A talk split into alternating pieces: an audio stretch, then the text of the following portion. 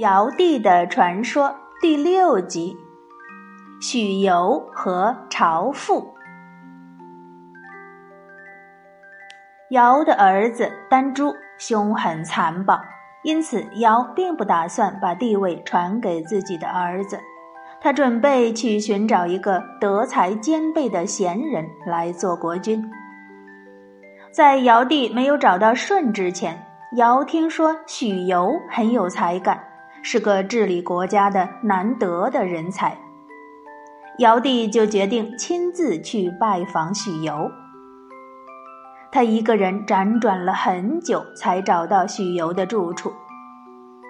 尧帝看到许由的时候，认为自己真是找到人才了。这个许由不仅长得一表人才、英俊潇洒，而且为人行事也甚为得体。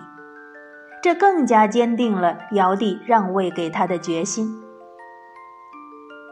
尧帝向许由说明了他要禅让帝位的意思。这许由是个孤傲清高的人，他连忙摆手说道：“我许由何德何能担此重任呢？您还是另请高明吧。”尧帝走后，许由趁着天黑，连夜跑到了箕山。箕山就是簸箕的箕，一个竹字头下面一个奇石的奇。这箕山脚下有个颍水，景色很秀丽。许由就在这个地方住了下来。尧帝见许由不肯接受帝位，还躲了起来，知道自己再去也不太合适，就派了身边的两个大臣去找许由。许由见尧帝又派了人来找他，很不高兴。可是呢，又不能赶他们走，只得勉强接待。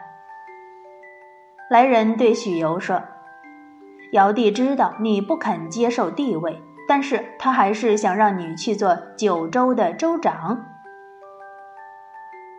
清高的许由听到这话以后，心里很不高兴，他跑到颍水边上。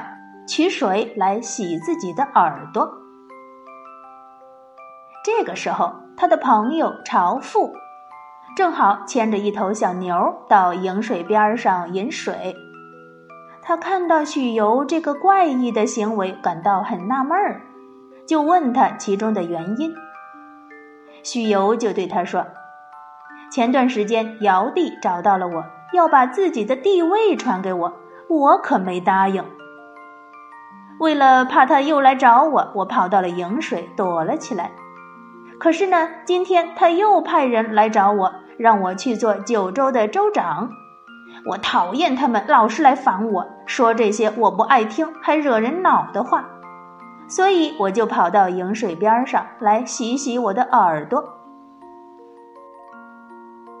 朝父听了许由的话，很不以为然。从鼻孔里小声的哼了一下，说：“得了吧，老兄，你要是一直居住在深山穷谷，存心不想让人们知道的话，那怎么还会有人来烦你呢？你整天在外边东游西荡，生怕别人不知道你有了好的名声，别人找你做官，你却装模作样的跑到这里来洗耳朵。”我看呢，你还是别装清高了，把水污染了，可千万别脏了我这小牛的嘴巴。